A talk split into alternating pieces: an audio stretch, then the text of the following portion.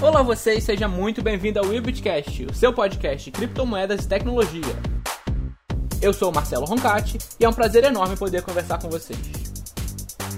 Hoje nós iniciamos mais um quadro novo aqui no Webcast. Nós vamos falar de empreendedorismo cripto. A nossa ideia é trazer uma vez por mês, uma vez a cada dois meses. Isso ainda não está muito bem determinado, mas a gente vai trazer algumas vezes por ano aqui. Empreendedores brasileiros, pequenos ou grandes, com boas ideias, com ideias novas, com coisas que nós queremos apresentar para a comunidade e dar espaço para esses empreendedores falarem um pouco sobre aquilo que eles estão trazendo. E para conversar comigo hoje, antes de apresentar o nosso convidado, eu quero chamar, como sempre aqui, Armata Trader. Olá pessoal, tudo bem com vocês? Espero que vocês gostem do novo, do novo quadro aí. Novidades, novidades. Eric Slapelis. Oi galera, tudo bem? Como é que vocês estão nesse novo podcast número 1 um sobre empreendedorismo e criptomoedas? Estamos todos mundos aqui e estamos aqui com o Geraldo, que ele vai apresentar pra gente o projeto dele. Eu acho que vai ser um sucesso essa entrevista e vai ser um novo marco aí de podcast em, em criptoeconomia. Espero que vocês ouçam eles por inteiro, que é importante. Eu quero apresentar aqui o nosso convidado de hoje que vai conversar com a gente sobre alguns temas envolvendo criptomoedas, empreendedorismo e energia. Geraldo Marques. Ei, Marcelo. Marta, Eric, prazer, gente. Prazer estar falando com vocês.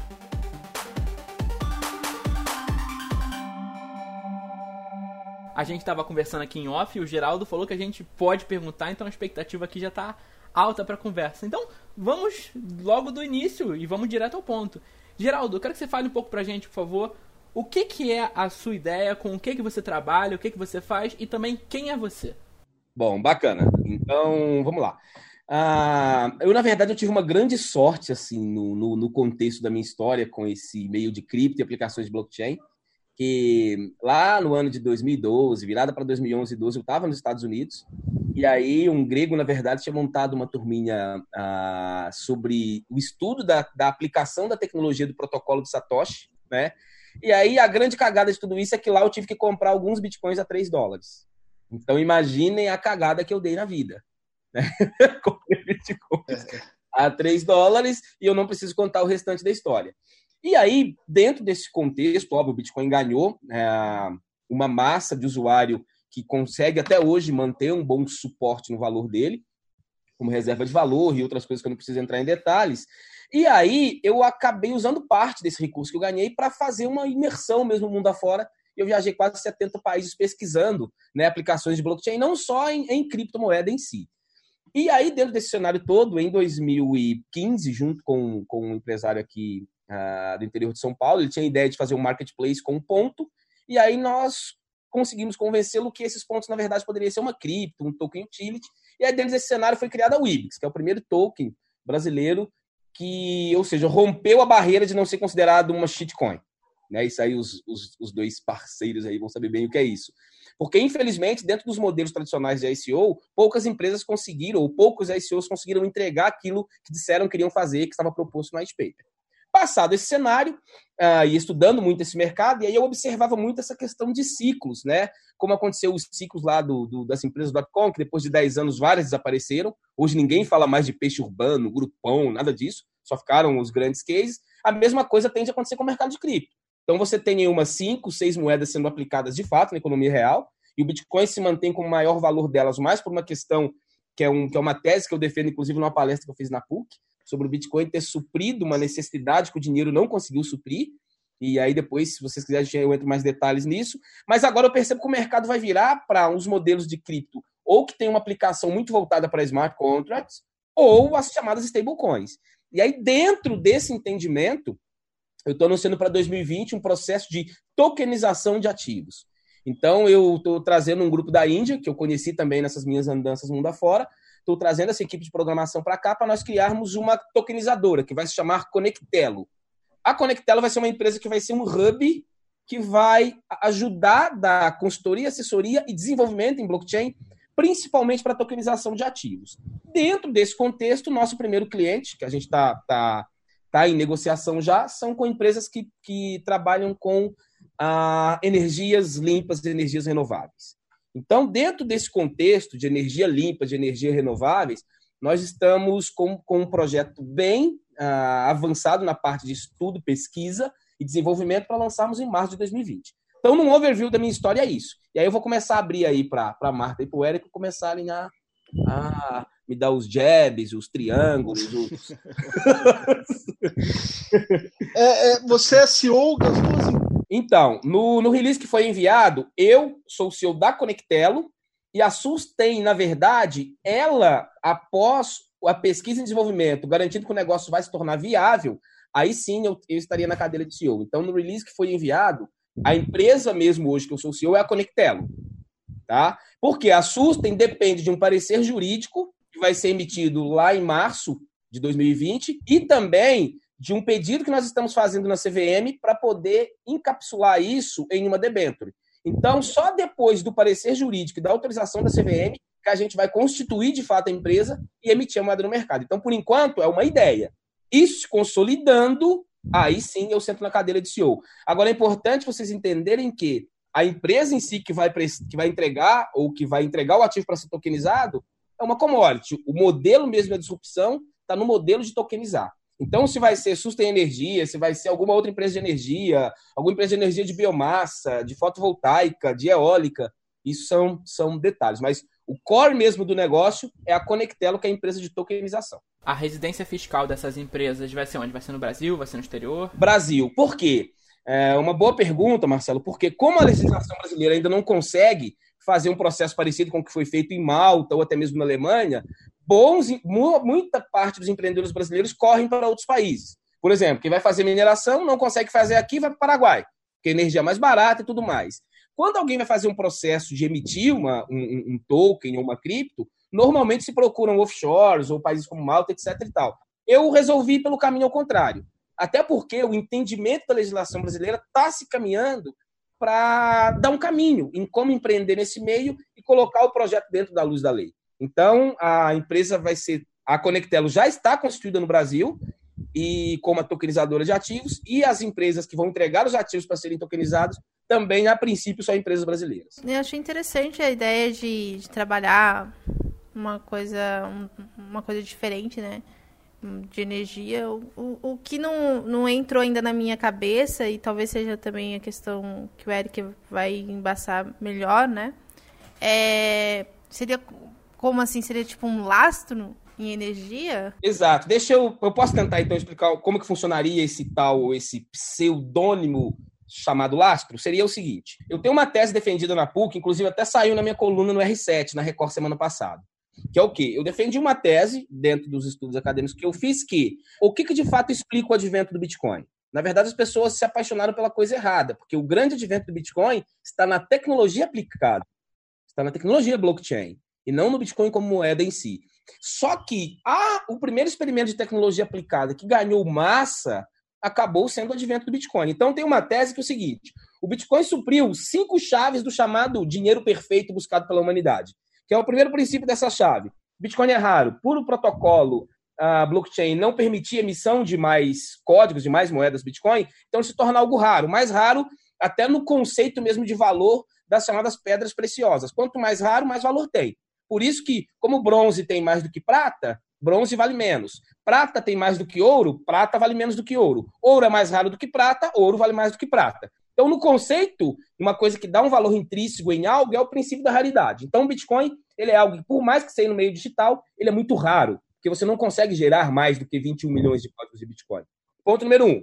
Segunda chave, portabilidade. Não adianta eu ter, na, ter nada raro que as pessoas entendem o valor se não é fácil de transportar.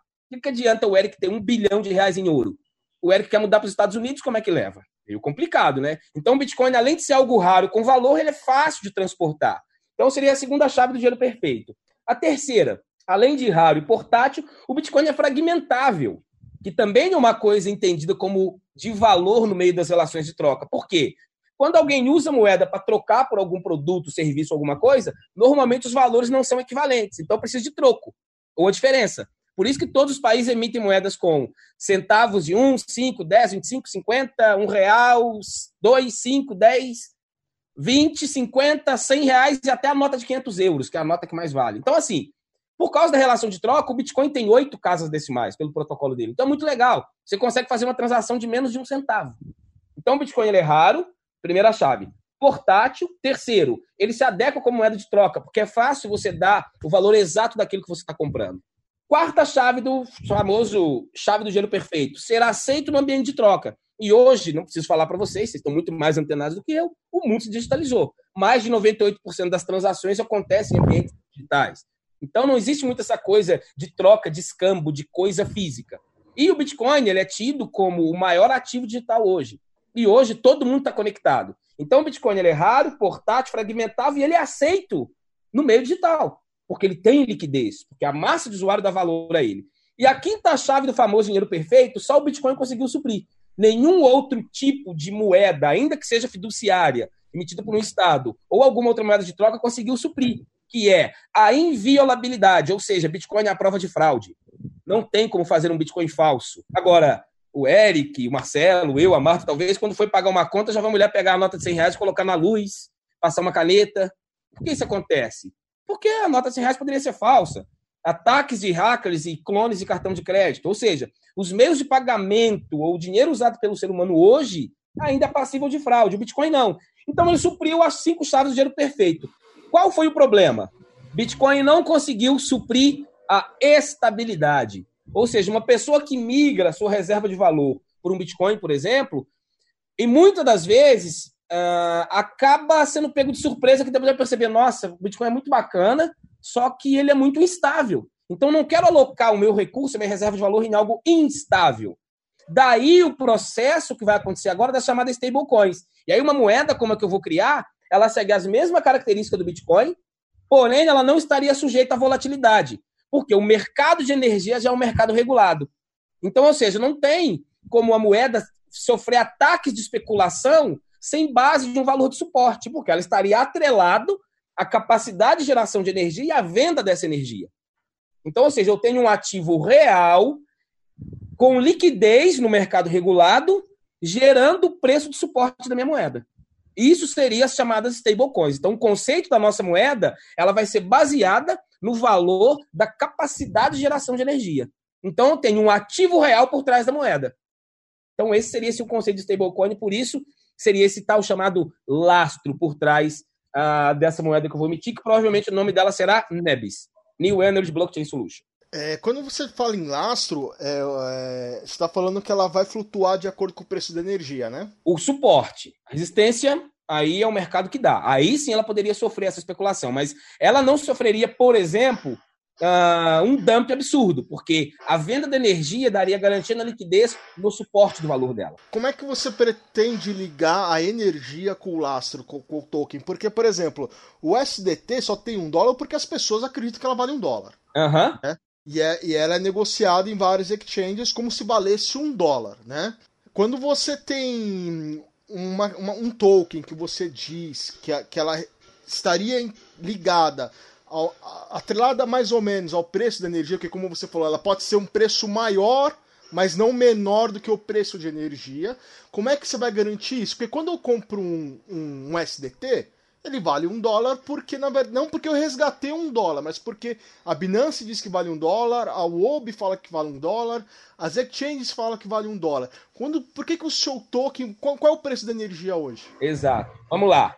Hoje, nos lugares onde serão implantados os nossos parques de energia limpa, vamos pegar, por exemplo, os parques de Juazeiro, na Bahia já existe um valor que a Coelba, que é a distribuidora lá, vende o preço mínimo do kilowatt. Então, imaginemos Sim. que eu tokenizei uma produção, a título de exemplo, de 10 kilowatts. É um número ridículo para facilitar o cálculo. E cada kilowatt está custando 56 centavos, significa que o que eu estou gerando de energia e vendendo, o mercado me paga 56 centavos. Então, se você tem um token que equivale a 1 kilowatt, eu que vendi esse kilowatt tenho como te pagar no mínimo 56 centavos. Mas quem me garante que eu vou conseguir transformar esse token em real? Na venda dele? A, a, liquidação é verticalizada. Por quê? Uma vez que o token é emitido para cofinanciar a geração da usina que gera energia, a usina já instala energia com contratos de vendas futuro. Então, quando eu estou gerando energia, eu já tenho o comprador da energia que eu estou gerando. Não, tudo bem, mas assim, é... por exemplo, você... porque ele vai estar atrelado ao custo de energia. Mas se sua empresa amanhã deixar de existir, que, que eu faço com esse token? Eu não posso chegar para Enel com o token e falar me dá energia. Para Enel não vale nada. Para as distribuidoras não vale nada. Para não valer nada, eu não teria, eu teria que não estar gerando energia. Tudo bem. Se a, se a empresa quebrar, eu morri com o token. Morreu. O risco do token está intimamente atrelado à empresa, então. À empresa. Por isso que ela está sendo tokenizada. Entendi, entendi. E para quem vai comprar esse token, qual, o, o, único retorno que ela vai ter seria se esse token valorizar, se o preço da energia subir. Esse token ele não está ligado aos resultados da empresa, ou está? Não, mas o, o token ele é baseado, ele é uma stablecoin, então ele não vai ter uma valorização grande nem de valorização. Exata, a ideia... essa é a ideia. Essa é a ideia. Então quer dizer que assim, a pessoa que está comprando esse token está comprando acreditando e o recurso no seu ter... Exato, acreditando no projeto. É, a sua empresa ela vai ser aberta no, no mercado brasileiro? A SA de capital fechada no Brasil, em São Paulo. SA de capital fechada. Vai ter auditoria? Sim, governança corporativa, compliance e sistema integrado de AML, não sei se vocês sabem do que se trata isso, e QIC. Com, tá. Inclusive com a mesma plataforma que faz o AML e o QIC do PayPal. Eu, como investidor, eu ficaria um pouco. Na verdade, esse token ele vai ser feito para viabilizar a empresa, né? Sim. Então, na verdade, você está pegando um empréstimo no mercado via token, sem pagar juros, sem pagar dividendos. Dividendos, sim. Juros, não. Como seria esse, esses dividendos? Eu falei que eles estavam armados, hein? É que bom. O que, que seria? Qual o entendimento de dividendo? Lembra que eu falei que a gente entrou com um pedido na CVM para envelopar o token modelo de debenture? Uhum. Hum. Então, se somente se o modelo de governança corporativa entrega de fato o que está proposto, significa que o recurso captado vai ser gerado usinas que geram energia, certo? Vamos pensar no uhum. número de 5 megawatts. Essa venda e a produção de energia é recorrente. Então eu vou ter o único custo que eu tenho é custo de manutenção, que é baixíssimo. Estou falando na casa de menos de 8%. O resto é produção de energia gerada energia vendida e esse rendimento compartilhado com os detentores dos tokens mensalmente. Isso, a partir do momento que a empresa, com esse recurso, adquire as placas fotovoltaicas instala a usina, ela cresce no seu valor patronal. Porque ela deixa de ser uma empresa que tem apenas uma terra em Juazeiro da Bahia e passa a ter uma empresa que tem, além das terras, as placas gerando energia mensalmente. Então, o valor. Tá, isso, não é, isso não vai afetar o token. Isso claro que afeta, o, o valor patronal. É, Mas não. quem tem um token vai, vai ser sócio de você na empresa? Via Mas é contrato? É, o, o, smart contract é o confinanciador daquela usina, sim. É um contrato, então, é um token como se fosse um share de equity. Uhum, uhum. É? Vai, ter, é, vai ter direito a voto na empresa? Claro que não. Então seria diferente de uma ação, de uma ação ON, por exemplo. exato, não é uma, exato, não é uma ON. E na verdade não se encaixaria nem em preferencial. Uhum. É, também, tá? também não. Também não. É... Por quê? Porque não é um IPO tradicional. Não é uma ação. É, basicamente, é, o que a gente está querendo dizer é o seguinte: é a pessoa que vai acreditar no seu projeto, ela vai comprar Sim. um token. Praticamente, Sim. na prática, ela está doando em troca de token para você, um dinheiro, para viabilizar um projeto, Sim. mas ela não participa do, do, do quadro societário da empresa de forma fiscal. Não. Ela não participa do. É, é, um sócio que não participa em nada. Mas esse, esse é o padrão do, do estabelecimento de tokenização no Brasil. Não sei se no mundo também, mas no Brasil é sempre assim. Em, ter, em termos de, de bolsa, quando a gente tem ON, quando a gente tem PN, né? O ON dá direito a voto dentro da empresa, né? E o dá PN ele tem, preferência, ele tem preferência receber dividendos. E aí eu não, eu não consigo ligar é, quando você fala capital da empresa vai crescendo, que isso vai afetar o token. Porque assim, se o token. Porque um se o token não é. Uhum. O que, que afetaria? Imaginemos que você vai lá comprou o token no risco total de ser o primeiro investidor. Não tem nada, apenas uma ideia, uma fumaça. Uhum. Certo? Foi lá e investiu. Se, somente se, eu e o projeto fôssemos e sermos pessoas idôneas que vamos entregar o que está proposto, como graças a Deus, né? 11 anos no mercado de cripto sem uma risca, graças a Deus. Inclusive, eu tenho algumas chancelas que são só minhas, de brincadeira, uhum. mas, por exemplo, fui o primeiro brasileiro a declarar, sou comprovadamente até hoje que conseguiu mostrar a hash, o primeiro brasileiro a comprar, E hoje eu tenho, eu não preciso entrar em detalhes, mas quando sair o parecer todo mundo vai entender. Nós temos no nosso jurídico hoje o nome de chancela a nível de Supremo Tribunal Federal. Mas vamos lá. Esquece tudo isso, imaginemos que fosse apenas uma ideia. Vou lá, coloco o negócio no mercado. Você comprou o token, instala a usina, está gerando energia, certo? Como o tempo de vida, o tempo de vida da, da, da, da placa fotovoltaica da usina de aproximadamente 20 anos, gerando energia de forma recorrente, significa que você detentor de um token que te dá uma renda recorrente baseado naquilo. Você fala assim, não afeta o valor do token. Mas a partir do momento que no ano 2 eu tenho a primeira usina instalada gerando energia, e você quer ceder o direito de posse desse token, ele não vale mais o valor do que você comprou. Porque um ano depois seria um projeto já instalado, gerando energia, com mais receita para receber para os próximos 19 anos. Você acha que isso afetou o valor do token ou não? Caso acontecesse esse cenário. É, é porque assim, eu, conforme o token ele não está diretamente ligado à empresa, é, ele pode estar tá até atrelado à energia. Sim. Né? É, ele pode estar tá atrelado à energia. Eu, particularmente, eu não, eu não vejo da forma que tipo, se a empresa andar bem, se isso vai o valor do token. É, você passa a ter detentor de recebíveis. Dizer que isso é. não, gera, não afeta o valor, desculpa, eu não sei onde. Recebíveis, você dizem energia. Sim, porque o token te dá acesso à renda recorrente. Todo mês está gerando energia, vendendo, eu participo de um share daquilo. Se eu tenho isso por mais 19 anos. Isso você vai pagar isso. E você vai pagar isso em quê? Em mais token? Não. A, re... como é que a, energia, eu, a energia eu vendo em reais. Sim, como é que você vai remunerar o cara que comprou seu token? Ele escolhe se ele recebe em cripto ou em reais. Ele pode escolher. Pode. Porém, o valor estaria indexado ao suporte do preço da energia vendida. Entendi. E a ideia é que seja estável. Por isso, uma chamada stablecoin. A longo prazo, ele vai conseguir tirar um valor constante. Exatamente.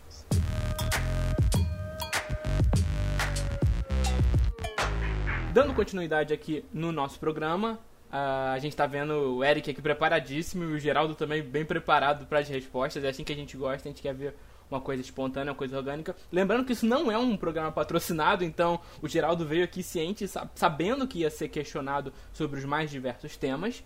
E eu quero perguntar algumas coisas ainda, dentre elas regulação, vantagens ou desvantagens de tokenização. Por exemplo, o André tá sempre aqui com a gente, ele é muito fã de tokenização, a Armata não acredita tanto, então assim, quero ver o que ele pensa sobre esse assunto também. Mas eu quero saber principalmente por que escolher o ramo de energia e ainda mais energia sustentável. Ok, bom, então voltando, uh, por que a questão de energia? Obviamente, assim, uh, eu tenho uh, sócios e parceiros uh, que têm o know-how que é do mercado de energia, então, assim, eu não tenho problema nenhum em deixar claro que eu não entendo quase nada do mercado de energia. Então, vou replicar as informações que eu colho deles e um pouco de pesquisa que eu já fiz. O que acontece? O Brasil experimentou, pegar aí, nos últimos 30 anos, três bons ciclos de crescimento. Um lá, quando o Fernando Henrique foi buscar dinheiro no FMI. O Brasil enfrentou um bom ciclo de crescimento teve apagão. Não sei se vocês lembram dessa fase. Eu tenho quase 40 aqui. Talvez eu, eu seja o que lembre disso. O famoso apagão, racionamento, aquela coisa chata. Lembro, lembro. Lembra também, né, Marta? O... Eu não sou tão velha assim, né? Eu lembro, eu lembro. Eu lembro, eu lembro. É... Obrigado. É, mas, mas, pô, eu tenho aí os meus Pai... 28, né? Os meus 28. Pai dela contou pra ela. Você lembra, Eric? A gente lembra. Eu era criança, mas eu lembro. Ô, Eric, você não tem 18? Não. Tenho 15. 15. 15. Esse, esse 15. Nobre Lorde aí é. Depois, ou seja, depois do próximo período foi quando o Lula surfou nos bundas commodities, né? China começou a comprar commodities à torta à direita, aí começou aquela coisa de taxar tarifação vermelha, etc e tal. Por que isso acontece? A matriz do Brasil em si, em sua grande parte majoritária, é hidroelétrica. Hidroelétrica, ou seja, você precisa de um investimento estatal, porque é muito caro o investimento, o tiro, a taxa de retorno é muito longa, etc e tal. E hoje o mundo, na verdade, sabe que existem energias limpas, renováveis e mais eficientes e que não afetam tanto o meio ambiente. E aí você tem grandes cases, por exemplo, tem uma coisa que eu não sabia, que existe energia limpa que é suja e energia suja que é limpa. Aí você fala assim, você tá louco, Geraldo? Não, por exemplo, energia limpa que é suja, hidroelétrica. Energia limpa, porém você arrebenta com o meio ambiente. Né? Você viu o que aconteceu em Belo Monte, né? E tem energia suja que é limpa. Por exemplo, a biomassa fóssil, queimar lixo. O lixo já teria que ser queimado. Então é uma energia suja, mas como já teria que ser queimado, você aproveita aquela sujeira para criar uma energia. Ou seja, já não gera, o impacto já não tem como medir se foi bom ou ruim, porque teria que ser queimado de todo jeito. Tem também a energia nuclear, que é uma energia limpa, mas que a gente já viu catástrofes gigantescas desenvolvendo a energia nuclear, que é uma energia perigosa. Exatamente. Hoje o mundo aceita as principais fontes de energias renováveis como eólica e fotovoltaica, né? Que depende de vento e de sol. E aí o que, que acontece? O Brasil, assim, vocês vão perceber muito nisso, né? Eu, eu acompanho muito os podcasts do Google Stocco e 2025 vai ser muito engraçado. Na rua, nas ruas terão carros elétricos, as energias que serão aplaudidas e o modelo de consumo da pessoa vai ser a quem o meu consumo aproveita na origem no rejeito. Então a matriz vai virar para energia limpa. E a iniciativa do governo do Brasil não consegue uh, gerar mais energia para preparar esse crescimento que vai vir. Porque existe uma grande possibilidade do Brasil enfrentar um novo ciclo de crescimento. Entendeu? E eu não vou falar de política, se eu concordo, se eu discordo, se eu sou progressista, uhum. conservador, não é isso. Mas o Brasil pode enfrentar um ciclo de crescimento quando chegar aí no segundo, terceiro ano do Guedes no comando da economia. Pode enfrentar isso.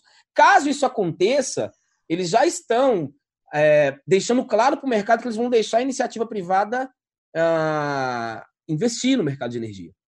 Porque desde que foi é, privatizado, você ainda tem três grandes polos que controlam, que é quem gera não pode transmitir, quem transmite não pode distribuir, então ficam três grupos separados. A energia limpa é a que é incentivada. Então, ela que vai ser menos taxada, ela que vai ter mais, mais apoio do, do governo, vai ter mais acesso a capital. Então, por isso, ele, e ou seja, o Brasil é um dos principais países do mundo que tem essa vanguarda de ser o país mais promissor para energia limpa, energia renovável. Então, por, por esse o motivo da tokenização.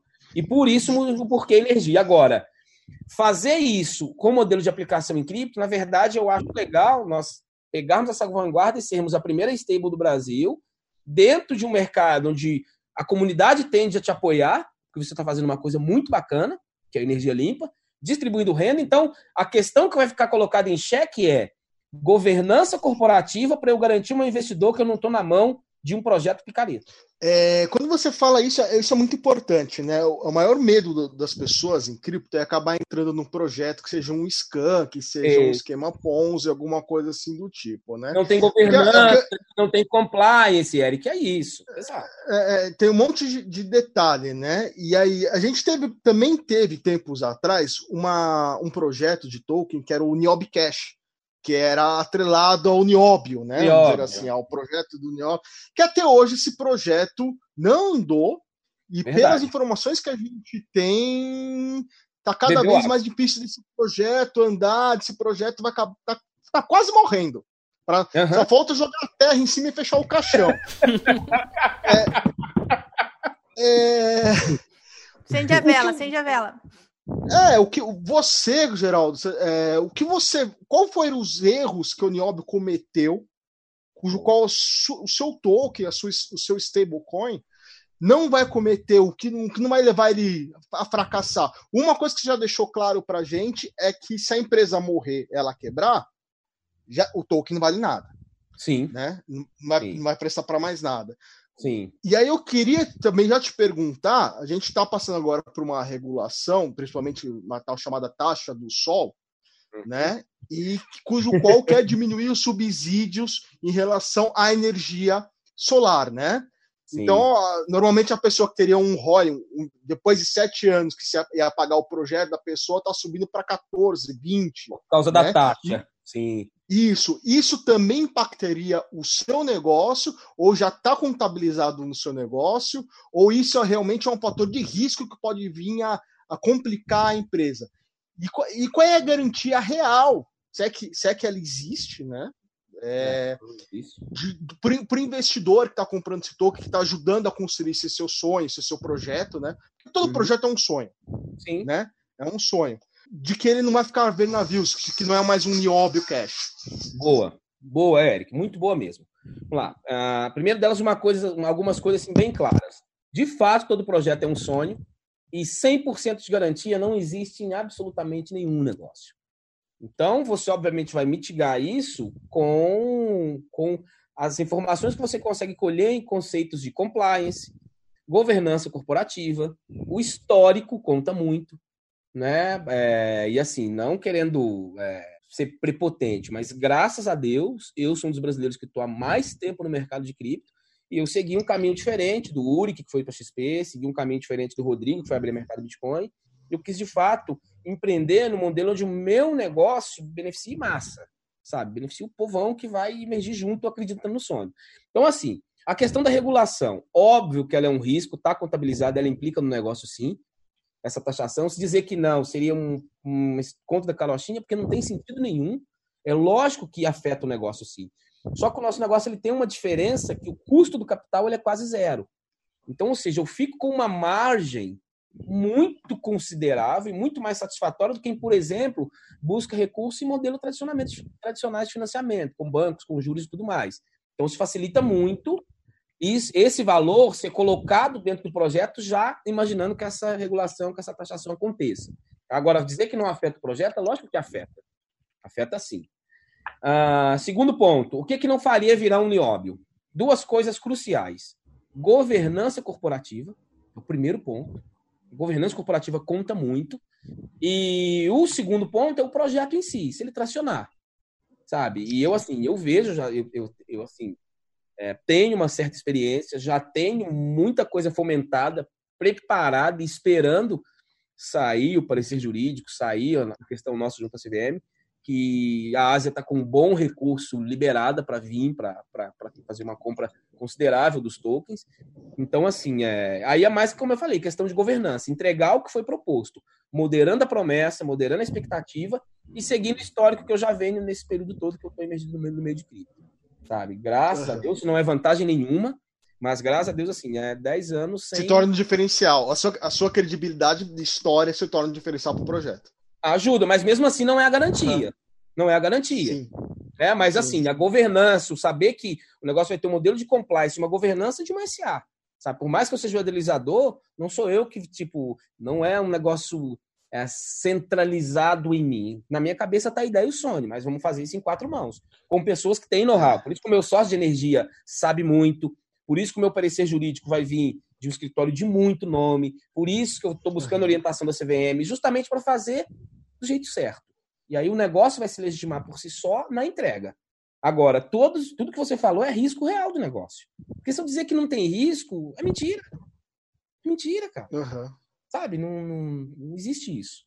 É, é, um investimento de alto risco, né? Porque assim, se a empresa quebra o token, já era. Exato. Né? Existe, o, existe o fator regulatório que também, por imposição da lei, pode deixar a empresa inviável comercialmente. Taxar ainda né? mais o negócio. O que não seria inteligente para o é. governo fazer isso seria esmagar a iniciativa privada de suprir um problema que o próprio governo vai ter. Que vai enfrentar o ciclo de crescimento, vai faltar energia de novo.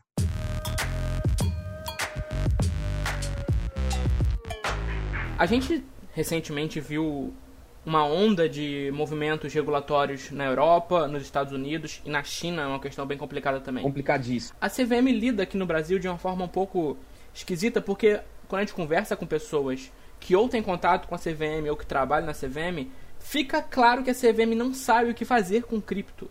Ela não sabe como regular, ela não sabe se taxa, ela não sabe nem como sabe nada. funciona. Ela não sabe nem exatamente o que, que é o Bitcoin. Como você enxerga a questão regulatória eh, da CVM, como por exemplo se a CVM chega amanhã e falar ah, criptomoeda no Brasil está proibido, como é que você, você lê essa, essa questão da CVM, por exemplo? Como é que eu leio isso? Uma pergunta muito boa. Infelizmente, né, é, se você pegar assim, o modelo do direito aplicado no Brasil, ele é assim, ele vai copiando as práticas de lugares onde as coisas estão dando certo, em, em nações que são ex-civilizatórias, depois vai copiando, remendando e fazendo uma adaptação por aqui. Então, o que, que acontece? É, em 2014, se eu não me engano, que foi o primeiro, uh, o primeiro posicionamento do governo em relação a isso, informando que, ah, tá bom, a gente reconhece que Bitcoin é, deve ser declarado como bens. E aí, como bens, então, se teve ganho de capital por ele, paga 15%. Fica muito em cima do muro. Agora, o que, que eu percebo? Chega um momento que essa onda de tokenização ela, acaba, ela vai se tornar uma força motriz tão forte Uh, por causa da força da tecnologia blockchain aplicada em si, que é o que, na verdade, o que mais tem valor por trás das criptos, é a tecnologia blockchain, uh, chega uma hora que não tem como você uh, postergar, você se posicionar. Ficou igual aquela coisa de reforma da Previdência. Tipo assim, se não regular, se não fazer, vai quebrar, vai fazer tudo. Tipo assim, não tem como não fazer mais. Então, o mercado, por quê? Você não pode tensionar o mercado ao borderline, à ilegalidade. Então, se não você não cria leis específicas, o mercado começa a tomar forma. Tem uma frase que eu via muito na época da escola de negócio de Harvard, que era assim: o mercado é um ser vivente que supre suas próprias necessidades. O mercado vai pressionar a ponto de fazer a CVM se posicionar e ter um entendimento mais claro disso. Porque senão vai deixar todo mundo correndo na margem da lei. É muito ruim isso para o mercado. Sabe, não tem como você voltar atrás. Blockchain é o maior advento pós-internet, não tem volta. Vai chegar a hora que a urna eletrônica vai ser aplicada blockchain para ninguém questionar o voto. Sabe, que o documento da pessoa que nascer vai ser em blockchain para ninguém fraudar o seu RG. Então não tem mais volta. E cripto, tá, as moedas estão aplicadas a isso. Então não é, tem como não se posicionar. Tokenização, blockchain é realmente é o futuro. Você é. não vê como um risco também o seu negócio o lobby das concessionárias e distribuidoras de energia? Sim, vejo. Vejo. É um risco gigante. E é um eu... lobby grande. É, é um lobby não, que tem dinheiro. Me mata em um minuto. Sabe assim? É, me abafa em um minuto. Mas o que, que acontece? Quais são os cenários que eu vejo? Num primeiro momento, eles não estão interessados no varejo, e por mais que eu faça uma captação maior do que a IOS, eu não faria nem cosquinha no mercado de energia. Então demoraria muito para incomodar é, né, esse grande cartel de energia que existe. Esse é o primeiro ponto. Uh, o segundo, o modelo de financiamento é um pouco rebelde, meio um modelo meio rebelde a Bretton Woods, ou seja, não estou indo buscar por bancos, nem por angel, nem por crowdfunding, nem por venture capital, estou indo buscar com quem acredita no conceito, no modelo disruptivo da tokenização de ativos. Então, isso também você acaba fazendo o povo te defender, é meio assim, ó, os taxistas odiaram o Uber, mas o usuário foi Verdade. lá e defendeu. O usuário foi lá e defendeu. Então, é, eu, eu, vejo mais ou menos esse cenário. Vai demorar um pouco para a gente chamar a atenção a esse ponto. Porque demora muito para escalar isso, velho. Sabe? É, é, não é uma coisa simples de fazer. Não é captei o recurso aqui, em um mês está pronto, tá funcionando. É, não, você leva anos. Não. Exato. Entrando, entrando nesse detalhe, você acha que o seu projeto estará rodando, se tudo andar conforme planejado? Sim. Em quanto tempo vai estar tá gerando energia? E em quanto tempo você acredita que vai ter o ROI desse tipo de investimento? Tudo dando certo, a gente parecer e questões de CVM ficam prontas em março Nesse meio tempo, eu estou andando com a parte de estruturação e. Março é rápido, hein? É rápido. Ma aí eu março é rápido. Março é rápido. ano que vem. Para um, pro, um projeto que. Não, mas a emissão. é rápido. É rápido. Sim, é. sim. Mas estou falando aí, ou seja, estaria pronto para emitir. Uma vez emitido, uhum. ele é modular, ou seja, eu vou captando aos poucos conforme a usina vai crescendo.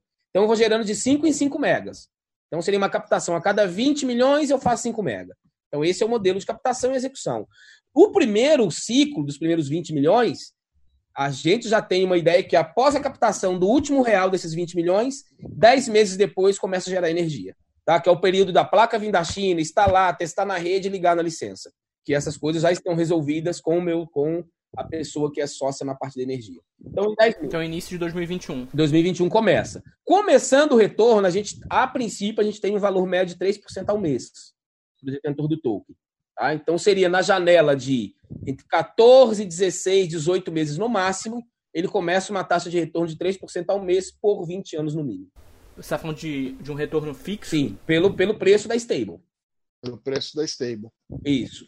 Para atingir mais do que isso, aí é fator especulativo, é, seria uma grande procura pelo token, essas coisas. Mas o mínimo baseado na venda seria 3% o seu token vai ter alguma limitação de, de criação de token? Vai, tem que ter, Eric. Por quê? Uh, eu não posso captar todo o recurso do mundo e gerar, porque depende das licenças ambientais. Porque não adianta eu ter o dinheiro. Se eu não tenho licença para instalar as placas, eu não consigo gerar energia. Não adiantou nada. Então, ele, é. Exato. Ele vai estar sendo emitido de forma modular. Conforme as quantidades de licenças disponíveis, é o que eu emito. E tudo em protocolo blockchain. Provavelmente a gente vai emitir pelo RC20. A gente está debatendo ali se vai o RC20 da Ethereum ou a plataforma NEL, que está sendo reformulada lá na China. A gente vai decidir isso ainda, uhum. mas, ou seja, em blockchain, quantidade de tokens limitadas por cada módulo. 5 mega.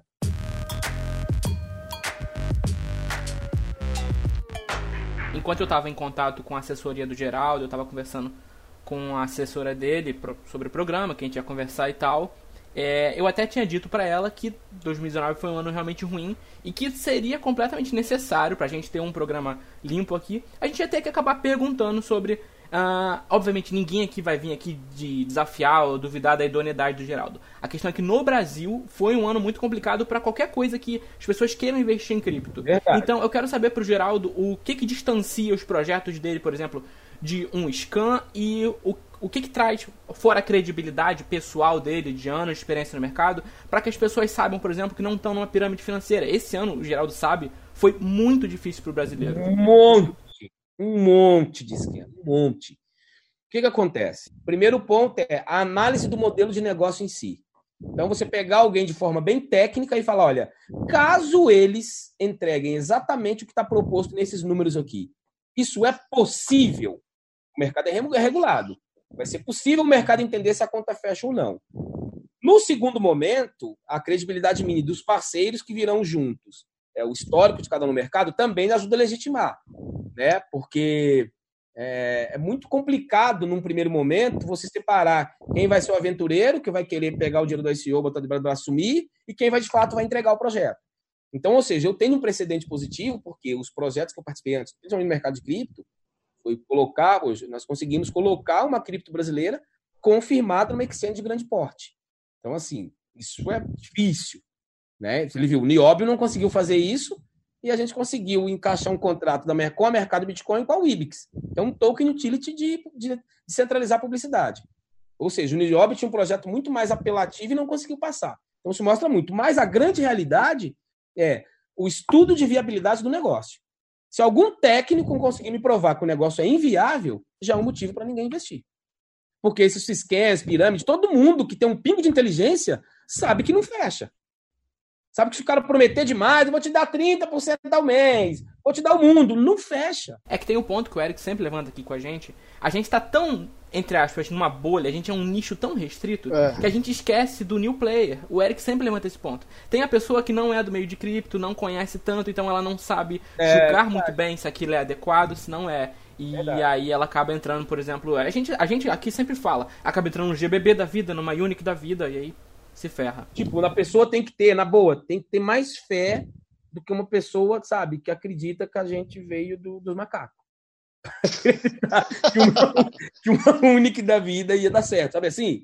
É difícil. E essa equipe que você está trazendo da Índia vai se instalar em São Paulo? Sim, todo mundo mudando para o Brasil. A princípio estão vindo quatro seniors de blockchain, um que faz cybersecurity em blockchain, o outro que escreve uhum. mesmo o protocolo de contrato inteligente no RC20, Uh, o outro de arquitetura de software, de arquitetura, e outro de UX, para o aplicativo ser fácil de navegação com os smartphones aqui no Brasil. Geraldo, quanto você já investiu dinheiro próprio nesse projeto, nesse seu sonho? Então, a, até agora foram cerca de 1 milhão e 200, que é a parte de estruturação, é, é, parecer jurídico, essas coisas mais iniciais.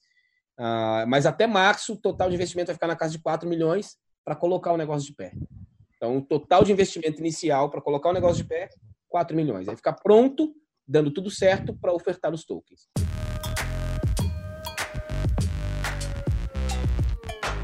Então, uma coisa que a gente tá, ia falar, né, mas o, o Eric, como o verdadeiro jeremeniano que se preze, esqueceu no meio do caminho, que era que a gente tem aí, né? Um dos pontos que o Eric comenta sempre quando fala de Tolkien é da famosa caneca. é, Eric. Eu quero ouvir essa, Eric. Manda aí. É, Da famosa... Não, é, tem, tem, um, tem uma empresa brasileira que tem um Tolkien que é assim, e, e, eu fiquei interessado no Tolkien, falei, vou perguntar pro, pros caras do Tolkien que p de Tolkien é esse, né? Porque até então eu vi lá na Exchange, token X e XZ vale tantos reais. Ó. Que bosta é essa, né? Porque o que mais tem é. O é, que, que é isso, né? Pareceu um token novo. Pra que, que serve essa, essa tranqueira? Que, por que, que eu vou comprar essa tranqueira? E aí eu perguntei, aí eu fui, entrei num grupo Telegram do pessoal do token e perguntei, é, e é esse token aí, por que, que serve? Ah, esse token é para financiar a expansão da empresa. Eu, ah, legal, né? E, e quem está investindo em vocês ganha o quê? Ah, se você comprar 5 mil dólares no nosso token, a gente dá uma caneca. Não acredito, cara. É, e a empresa, e a empresa brasileira, assim, famosinha, viu? Famosinha. Mas era uma caneca exclusiva, é uma caneca... o Eric não tá valorizando. É, é, uma, é, uma, é uma caneca, hein? É, é uma caneca feita pelas virgens inglesas que moram na Austrália, né? As freiras, de olho verde e o outro olho amarelo. Cara, é, é, uma coisa única. É uma coisa caramba, única. mano. Mas infelizmente, Geraldo, a gente tem muito é, infeliz, projetos tokens que é só para arrecadar dinheiro do mundo, do mundo cripto e que, na Uhum. verdade, não traz Vai- nada para quem comprou aquele token. Isso aí. Na verdade, ele fez a doação do dinheiro para a realização de uma outra pessoa e ele não, não realiza o dele próprio. Isso né? aí. O próprio, não que ele vai ser dono da, da empresa, da sua empresa, não é isso. Mas o que ele ganha, o que quando, quando a gente fala em investir, quando a gente fala em comprar um token, a gente está pensando em realizar alguma coisa. Então, Sim. quando eu falo, vou comprar o seu token, Geraldo, eu estou pensando que mais para frente eu vou ganhar alguma coisa. Esse alguma coisa, para mim, é dinheiro que vai me permitir fazer outras coisas, né? Exatamente.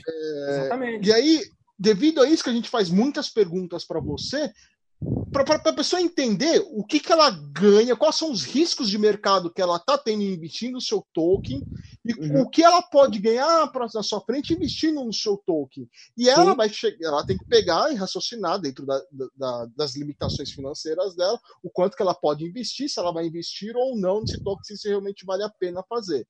Uhum. É, o projeto, a tokenização, ela vem para ficar. Sim, Ela vem para ficar. Não tenho dúvida que tudo será tokenizado. Sim. Não tenho dúvida. Mas com tanto scan, né? E, e- e projetos que não eram scan que está morrendo, co- como, por exemplo o Nióbio, Sim. né? Como diferenciar?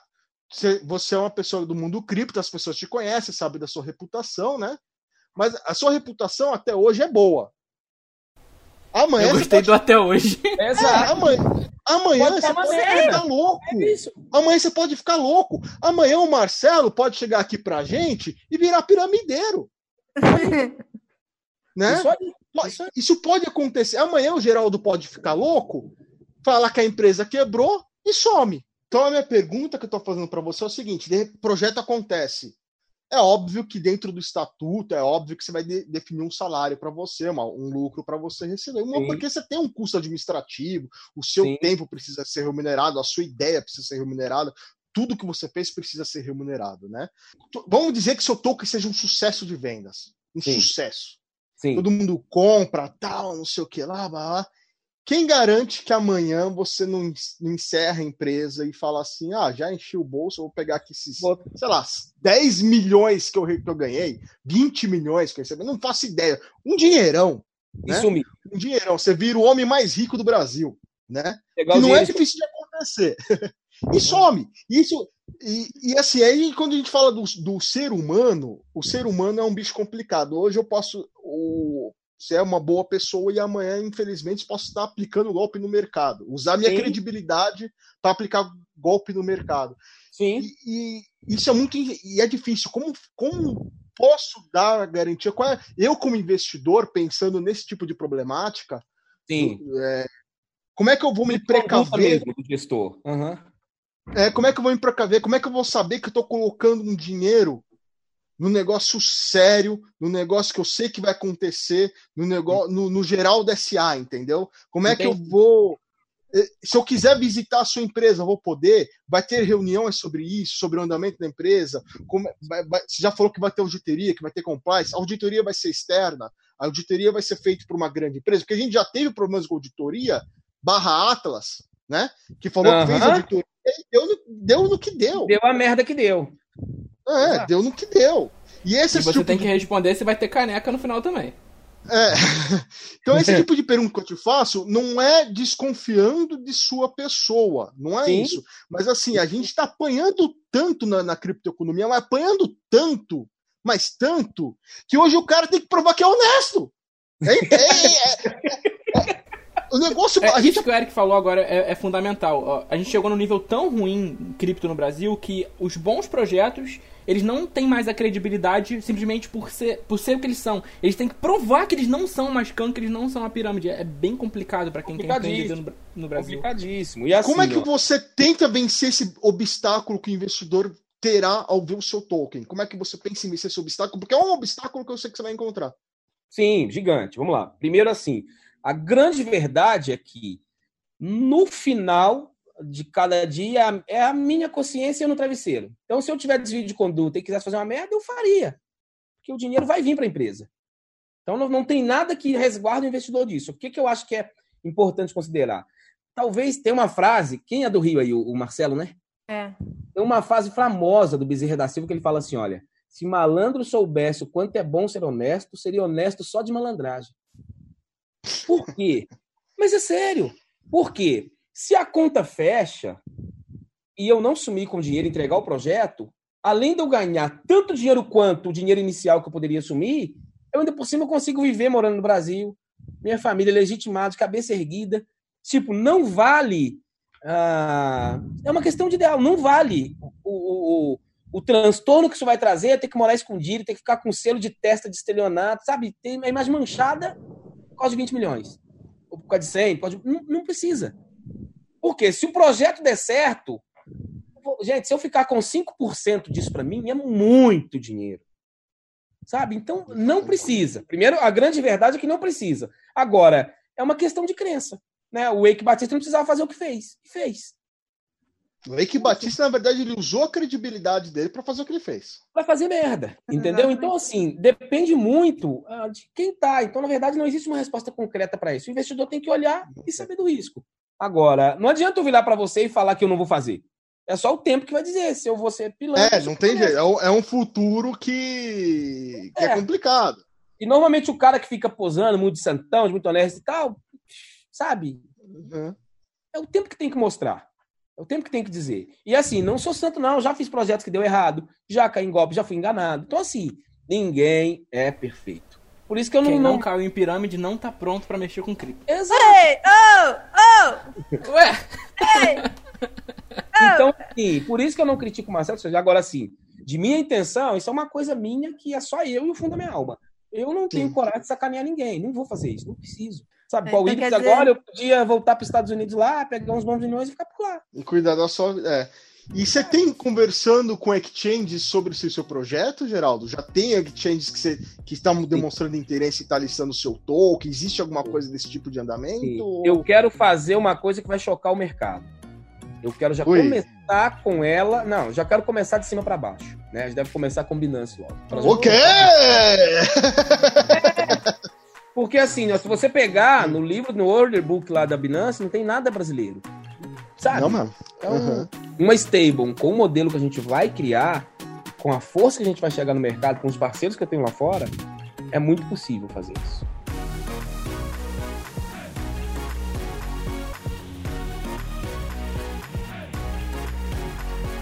Muito bem, pessoal, estamos aqui finalizando o nosso primeiro empreendedorismo cripto. Acredito que esse vai ficar o nome final, não sei, tá um meio longo ainda. Mas eu quero agradecer demais aqui a presença do Geraldo, primeiramente, por estar conosco, por dedicar um tempo a conversar com a gente, falar das ideias, a debater e passar por um escrutínio como passou, porque não é fácil, não é todo mundo que está preparado para vir aqui debater com o Eric. O Eric, ele tá sempre Pô, muito... Pra um debate com o Eric, o cara tem que estar muito embasado. Então, eu agradeço novamente e quiser deixar qualquer recado, mensagem, beijo pra mãe, papagaio, periquito, link do Instagram, qualquer coisa, o momento é seu, Geraldo, à vontade. Beleza. Bom, é... até nisso meu Instagram é muito travado, né? Porque é assessora de imprensa, o pessoal fica me cercando de tudo. Mas tá lá, Geraldo Marques 12. Tá? Eu, infelizmente, eu não posso seguir de volta, que eles também não deixam, mas tem uma galerinha boa lá. Tem um pouco ali da minha carreira. Ah, Conectelo.io vai ser a plataforma que vai entrar no ar. A gente já tá começando a esboçar algumas coisas delas. Quem quiser, assim, eu sou muito acessível, o negócio vai ser muito bacana. Mas quem quiser colher mais informação, tá por dentro, Ali tem um canal aberto para a gente poder uh, se comunicar, eu respondo todo mundo de imediato, minhas redes sociais são muito abertas.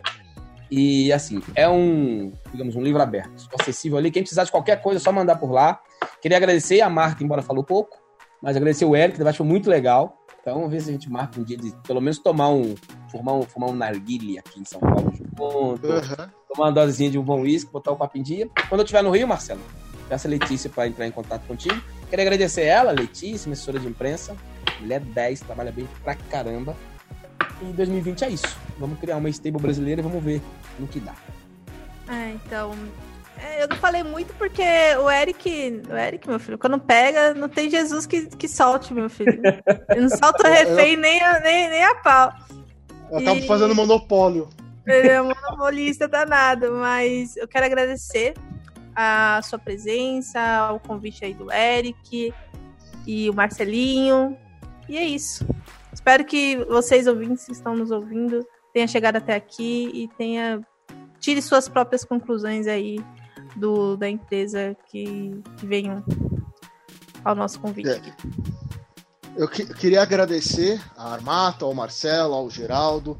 Queria dar parabéns pro Geraldo por, por estar é. tá tentando empreender nesse mundo cripto, nesse, nesse mundo de tokenização, tentar levar a bandeira do Brasil aí para frente. É muito difícil é, ser empreendedor no Brasil, tem muita dificuldade. E espero que tenha mais pessoas como você, Geraldo, que busquem empreender, que busquem fazer algum diferencial para esse mercado brasileiro e também para o mundo cripto, né? É, é esse tipo de iniciativa que o mundo cripto precisa. É, e se você sumir alguma coisa, fizer alguma coisa errado, eu desejo que você tome pegue fogo no inferno e que sua alma queime eternamente. Queime não, eternamente. Pode ficar tranquilo que isso não vai acontecer. Mas eu espero que... que o convidado está sendo desejado de pegar fogo aqui. Mas eu espero que, na verdade, que, que dê tudo certo, que seja tudo bom e que Sim. seja realmente algo que venha revolucionar, revolucionar o mercado. Sim. O Eric já deixa um aviso prévio, já, entendeu? Mas já, já avisei, Geraldo. Se Quem não, sabe estarem se... registrado. Quando tiver a primeira cripto brasileira lá na Binance, você fala, pô, eu fiz um podcast com o cara lá atrás. Quando é, vou, vou falar, vou falar. Não. Quem e ele é, ele, ele é metido, então ele vai falar. Pode deixar que ele fale. Não, vou falar, vou falar. Boa, vou falar, Marta, boa, Marta. É, é difícil controlar o Eric, gente. Aqui o, o homem tá com tudo hoje, tá um fire.